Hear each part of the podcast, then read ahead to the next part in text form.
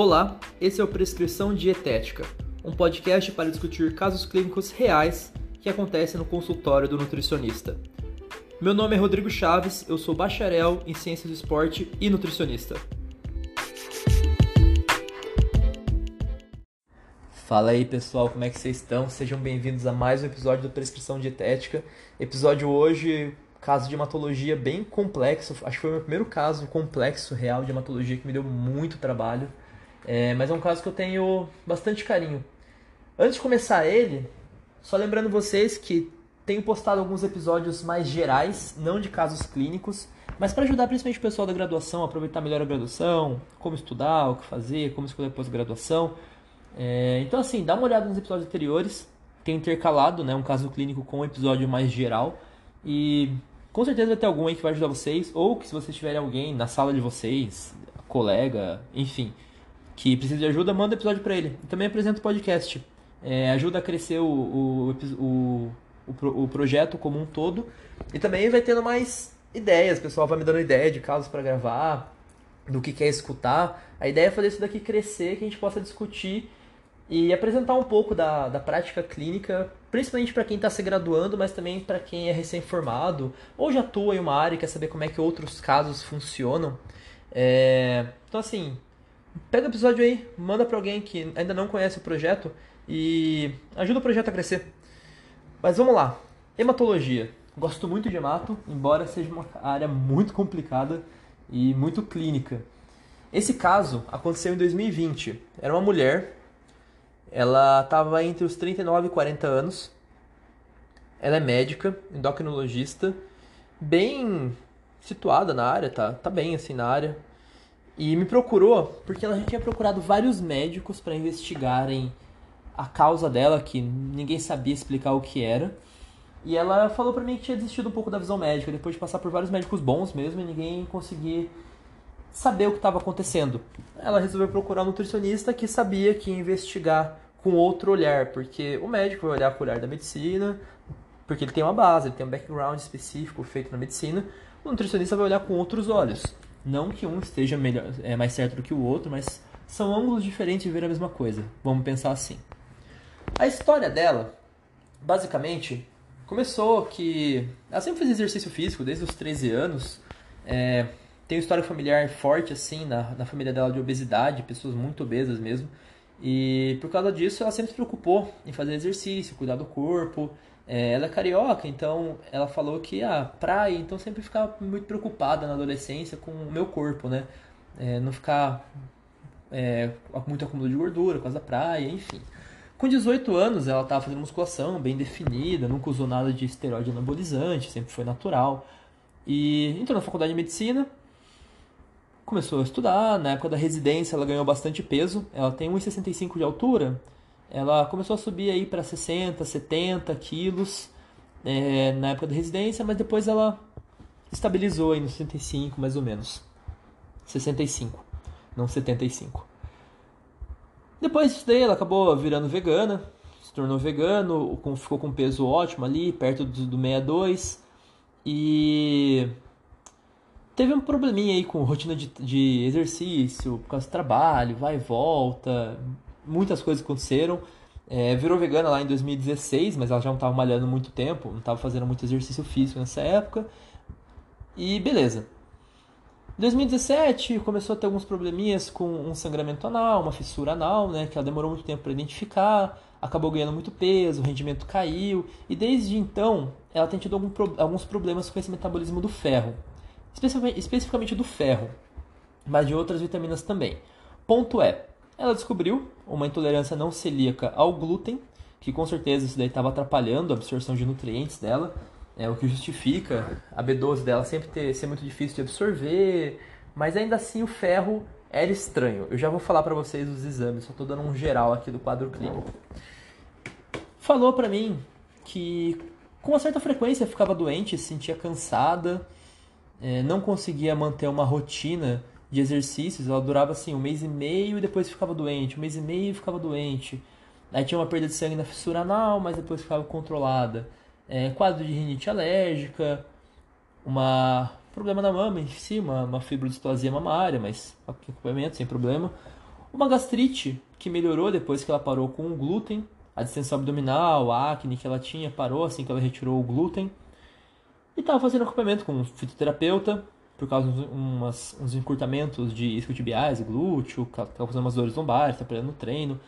Enfim, fazia isso tudo. Além disso, ela estava tomando vitamina E. Ela teve uma hipotensão aí no período, mas um, uma coisa aleatória aí. Tomando vitamina C de 1 grama por causa de uma infecção de vias aéreas superiores. Tem alguns trabalhos aí que mostram que uma alta suplementação de vitamina D em períodos de, de, doenças, de doenças virais, principalmente influenza, ele diminui o tempo do, da doença. Ele não cura nem previne, mas ele diminui o tempo sintomático. Então por isso ela estava tomando essa vitamina C nesse período. E às vezes ela usava uns corticoides nasais por causa da rinite. E é isso, e floralzinho para dormir. Mandou os exames para mim. Ela mandou os horários. Não vou entrar muito em questão dos horários, porque é um horário muito louco, assim, de dar aula em faculdade, aí hospital, aí vai residência, e muitas coisas. Hábito intestinal dela, frequência um dia, tava fezes normais ali, um, um Bristol 4, bonitinho, sem problemas, bebendo bastante água, 2 litros e meio, sem problemas de urina. Nesse quesito, não tinha problema nenhum. Sem sintomas, sinais de nada, memória ok, sem formigamentos, sem nada da vida. É, de suplementação, além dessas vitamina C e vitamina E que ela estava tomando, ela já tinha tomado outras coisas, como proteínas, estava com vitamina B12 de 500, folato de 1000, vitamina B6 de 10, vitamina D de 1000 e o cetato de cálcio. E o Hemolin, que é suplemento de ferro, se eu não me engano, acho que é 25 miligramas de ferro, não lembro. Eu acho que é o que ela estava tomando era no máximo 25 miligramas de ferro por dia, que ela não aceitava mais do que isso é, via oral, porque dava desconforto gástrico. E beleza. Esse é um, um, um, caso um geral. Uma pessoa que não conseguia fazer muito exercício, ficava doente com uma certa frequência, é, tinha dificuldade aí com esse metabolismo do ferro, que eu vou mostrar para vocês os exames agora. Ela não menstruava, ela usava DIL há muito tempo.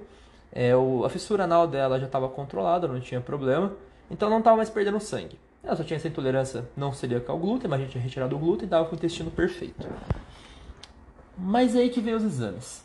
Essa paciente me mandou uma tabela no Excel, que eu estou com ela aqui aberta, que tem basicamente os exames dela tabelados desde 2008 até o momento atual de 2020.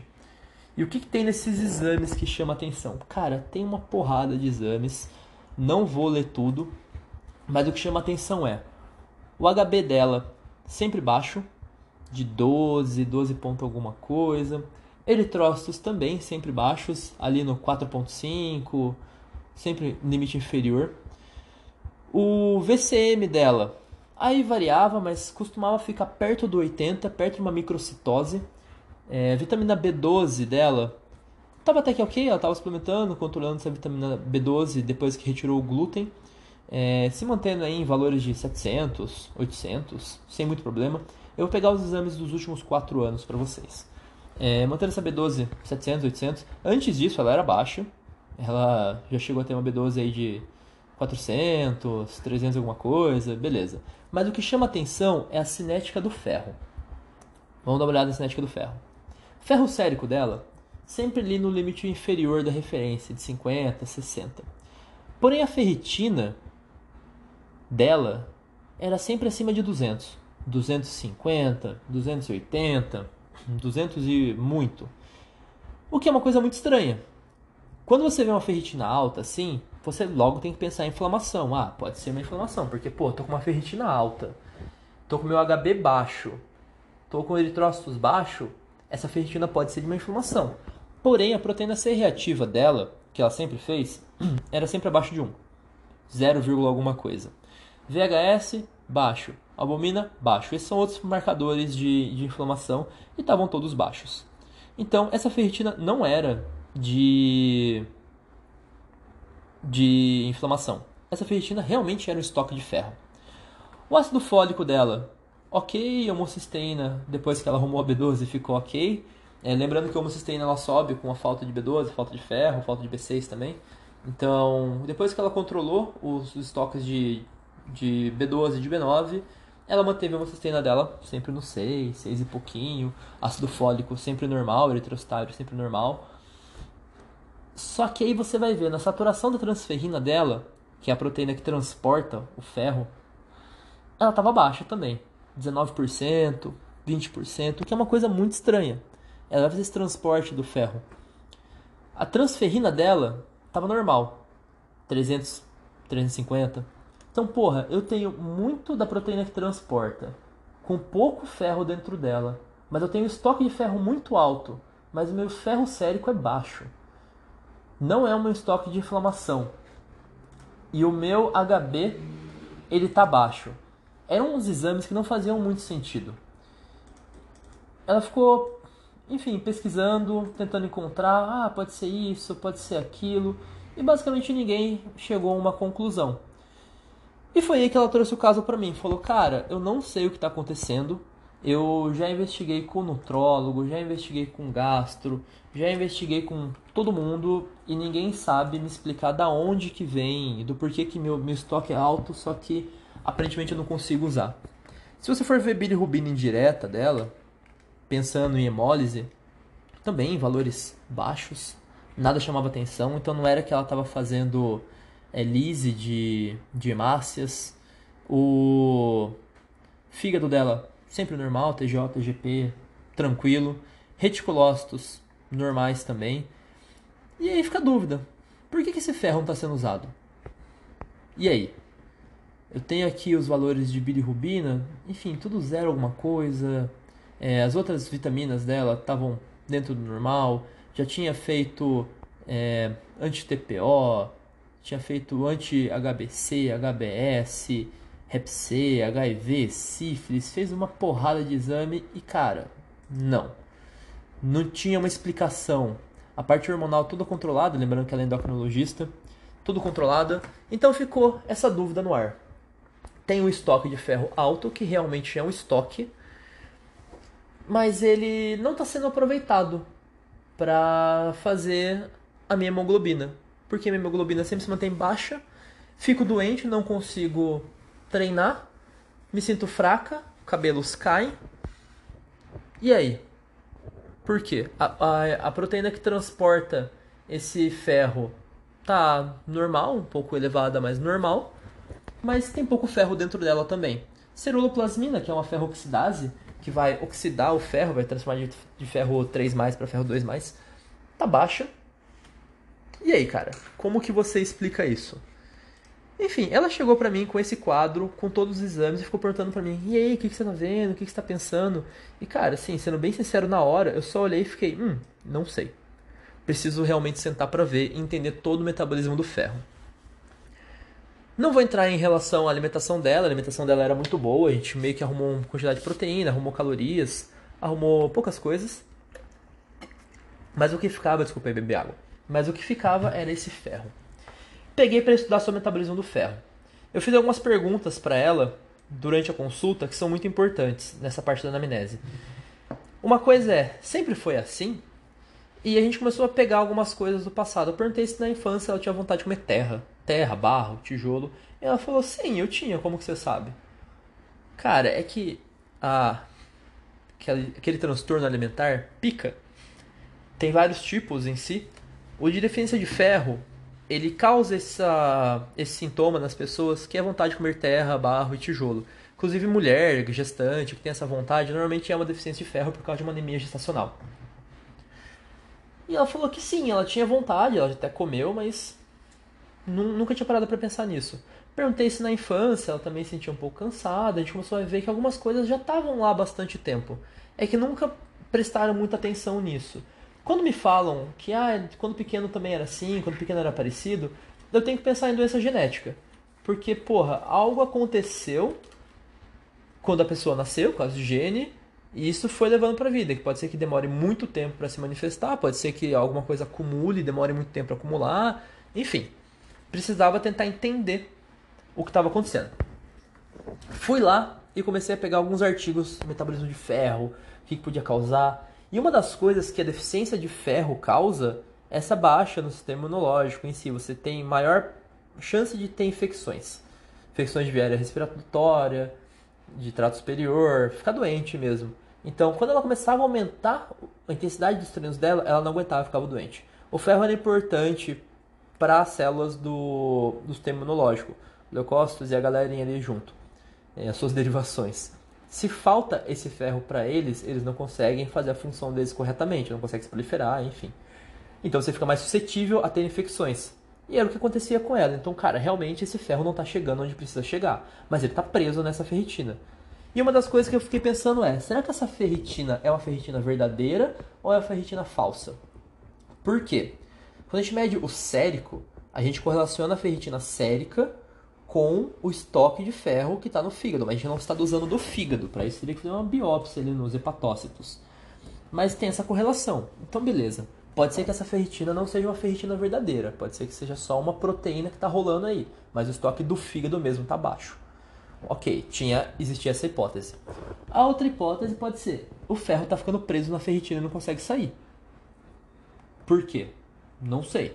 Mas podia ser essa hipótese também. Enfim, comecei a dar uma procurada. Essa paciente aí que eu falei que é médica me deu carta branca mesmo para procurar, para pesquisar sobre a doença dela.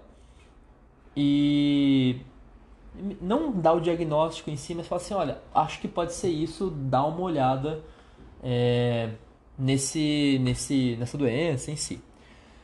O que foi que eu cheguei à conclusão? Achei dois artigos interessantes, que era um chamava, se não me engano, ferrit, é, ferritina, um gene para quatro doenças.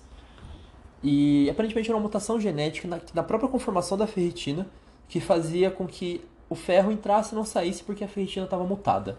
O, o gene que, pra, que faz a proteína ficava mutado e não permitia essa oxidação, porque quando você coloca lá dentro ele vai estar 3 mais, para sair tem que ficar 2 mais. Não permitia essa oxidação da ferroxidase para tirar o ferro de lá de dentro. Isso era uma hipótese boa. A outra hipótese foi de um artigo que encontrei que, fala, que chama é, explicando o, a hiperferritinemia inexplicável, que a gente ia para hemocromatose. Hemocromatose, quando a gente fala de hemocromatose, a gente fala de hemocromatose tipo 1, que é a mais comum. É uma mutação do gene do HFE. HFE, se eu não me engano, ele significa Homeostatic Ion Regulation, regulação homeostática do ferro. É um gene que atua nesse equilíbrio e pessoas com mutação nesse gene, que é uma cromatose tipo 1, eles basicamente absorvem muito ferro, eles não fazem contra-regulação. Porque no seu corpo você tem uma proteína, epsidina, que ela bloqueia esse ferro. Se você der muito ferro, o seu corpo basicamente bloqueia a absorção. É por isso que tratamento de deficiência de ferro é muito ruim, porque você dá doses altas de ferro, só que essa pessoa não consegue absorver esse ferro e demora muito tempo, enfim. Existe essa hemocromatose aí, clássica, HFE, só que não era muito o caso dela. Nesse artigo tinha uma tabela, meio como se fosse um fluxograma para você tentar entender se como é que estava a saturação das transferrinas, estava alta, estava baixa. Ah, e epsidina? Epsidina você até consegue dosar, mas é muito difícil você pedir essa proteína porque ela é cara. É, mas vou dar uma lida aqui no fluxograma.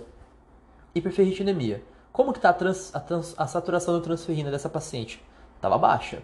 Então, existe aqui uma setinha, baixo para normal. Você tem que pensar em condições inflamatórias, elevação de proteína C reativa, no caso não era uma inflamação da proteína C reativa, mas também ele te dá uma opção de hemocromatose tipo 4A, ou a doença da ferroportina. É um gene, é o SLC 40A1, que basicamente o gene que codifica uma proteína de entrada que vai fazer essa vai absorver esse ferro, ela está mutada. Então, ela realmente consegue absorver muito. Esse ferro vai ficar preso na transferrina, só que você não tem essa ferrooxidação do, do ferro, da ferritina. Então, o problema não estava em si na ferritina, estava no transporte da oxidação do ferro, na doença da ferroportina. Grande parte desse aumento da ferritina sérica é devido a um mecanismo um pouco maior, um pouco mais complicado, porque assim, o, o ferro, quando ele vai lá dos, dos, dos enterócitos para ser absorvido, para ser exportado para transferrina, ele passa pela ferroportina, que aí vai levar ele para o fígado. Levando para o fígado, ele pode ser armazenado em ferritina, pode ser levado para células, enfim. Nesse caso aqui da doença da ferroportina, esse ferro vai ficar solto e vai se acumular no fígado. Para lidar com o estresse oxidativo, pensa na reação de Fenton, o fígado ele acaba produzindo mais ferritina para acumular mais ferro, para evitar esse estresse oxidativo sendo um, uma proteína antioxidante, vamos chamar assim. Então o ferro fica preso, fica preso nessa ferritina e não consegue ser transportado, enfim, porque a transferrina vai ficar baixa, não vai conseguir, são formas diferentes do ferro, 1 é 3 mais, outro 2 mais, isso é bem importante. Então, basicamente você vai ter um quadro com ferro sérico baixo, ferritina alta, transferrina, a transferrina em si alta, mas com a saturação baixa, porque está sobrando transferrina para pouco ferro, já que a ferroportina não está acontecendo. A outra hipótese nossa era realmente uma mutação da cadeia aérea da, da transferrina. É, se eu não me engano, o gene é LFT, que é lateral ou left, é, 13 transportation, um negócio assim. É, mas enfim, falei com ela, mandei um áudio explicando, olha, tem essas duas hipóteses, ou essa ferritina que está com um problema, ou é esse tipo de macromatose esse SL40A1, que vai ser o transporte, enfim. Falei para ela, faça esses dois testes genéticos e vamos ver. É, e foi o que ela fez. Fez os testes genéticos e ela tinha hemocromatose tipo 4A, que é uma doença relativamente rara, muito rara, porém é mais fácil de tratar. O tratamento dela envolve, enfim, medidas dietéticas. A gente tem que tomar um pouco de cuidado com o excesso de ferro, tem que quelar um pouco o ferro da alimentação, mas ela também não pode ficar sem o ferro, porque senão vai começar a ter anemias e problemas com o ferro. Então ela ficou usando ferro sublingual, é, com filmes orais de ferro. Não precisou fazer fluotomia, retirada de sangue. E basicamente acompanhar fígado, como está acontecendo. Mantendo esse ferro uma dosagem correta, ela manteve o ferro sérico tranquilo é, uma forma de você retirar o ferro da ferritina é aumentar a oxidação dele. Você consegue aumentar a oxidação dele com vitamina C. É, ela vai ser pró-oxidativa, o que pode causar problemas em outras células em cima, a gente conversou, e valeria a pena manter doses altas de vitamina C. Eu prefiro a time release para você ter uma quantidade de vitamina C contínua no sangue, porque a minha vida dela é muito curta, não adianta dar um pico gigantesco e depois cair. Então ela ficou com vitamina C é, time release, com doses um pouco altas o ferro sublingual, a vitamina B12 dela manteve normal, a dieta sem o glúten, tranquilo. E, enfim, ela conseguiu é, voltar para os treinos, ter um rendimento muito bom, é, virou corredora, correu meia maratona. E o negócio foi, a gente tinha que olhar para esse metabolismo do ferro. O que estava acontecendo nesse metabolismo do ferro? Como que é o metabolismo do ferro? Quais as doenças que podem atrapalhar o metabolismo do ferro? Sempre que você pega alguma coisa estranha que vem de muito tempo, Pensa em genética. Pode ser algo genético. E aí você vai ter que olhar para o metabolismo daquilo como um todo. O que está acontecendo nesse metabolismo? É, como que seria o metabolismo normal? Onde que pode ser que tenha algum problema? E aí você começa a pesquisar é, possíveis mutações genéticas, possíveis erros inatos aí do metabolismo que vão atrapalhar isso. É, no caso da hemocromatose, a gente está acostumado com HFE, que é hemocromatose tipo 1, mas existe tipo 2A, 2B, 3, 4A, 4B, é, existem vários casos de vários tipos de hemocromatose. No caso dela, não era simplesmente uma superabsorção do ferro com acúmulo no fígado por causa do HFE, era um problema na, na ferroportina, uma doença da ferroportina que fazia com que essa ferritina ficasse alta, mas era uma ferritina falsa. Ela acumulava o ferro? Sim, mas acumulava o ferro para evitar estresse oxidativo do ferro que foi absorvido em excesso pela ferroportina, mas não foi incorporado na transferrina para ser, trans, ser transportado para as células. Então esse ferro não era utilizado. E ficava isso. Basicamente, dava todos os sintomas dela: de deficiência de ferro, das anemias, da, das gripes, das infecções de trato respiratório superior, os cansaços, cabelo e por aí vai. Então, ela manteve uma suplementação de ferro, mas que evitava a passagem pelo fígado, pelo fígado não pelo intestino, então era sublingual. Horrível, é um gosto meio ruimzinho, mas acontece e uma vitamina C para oxidar esse ferro da, fe, da, ferro, da ferritina que estava em excesso, para conseguir tirar dali. E aquilo que eu falei, demorou bastante, tive que pegar para estudar, mas uma visão nutricional olhando por um outro ângulo esse metabolismo do nutriente, do, da, do mineral, foi essencial ali para chegar nesse diagnóstico. Ela já estava brigando com ele há muitos anos e ninguém chegava a ele. Como ela me deu essa carta branca para ir atrás de diagnóstico do, da doença, eu não posso bater o martelo, mas eu falei, cara, pode ser esse ou esse, faz o teste vê no que dá. E realmente era. É, são poucos os casos relatados dessa, dessa doença. Eu acho que. Bom, não vou te dar um número assim, mas é muito raro. Procura aí, hemocromatose tipo 4A. Eu até falei pra ela, ah, publica, se publica aí. É um artigo, você é o seu artigo. Mas enfim, pessoal, espero que vocês tenham gostado. Um caso um pouquinho mais curto, mas foi só uma consulta para chegar a essa, essa conclusão. Porém, foi um tempinho que eu gastei lendo livro de hematologia e artigos científicos sobre hiperferritinemia não explicável. Se gostou do episódio, dá notinha aí no Spotify, que ajuda também ele a divulgar o Spotify. Manda episódio para um amigo. Dúvidas tiverem, pode mandar para mim no, no Instagram, chaves.rod. E é isso aí, pessoal. Valeu e tchau, tchau. Você acabou de escutar o podcast Prescrição Dietética podcast para discutir casos clínicos do consultório da nutrição. Esse podcast tem um intuito educacional. Qualquer dúvida, mande no Instagram, chaves.rod.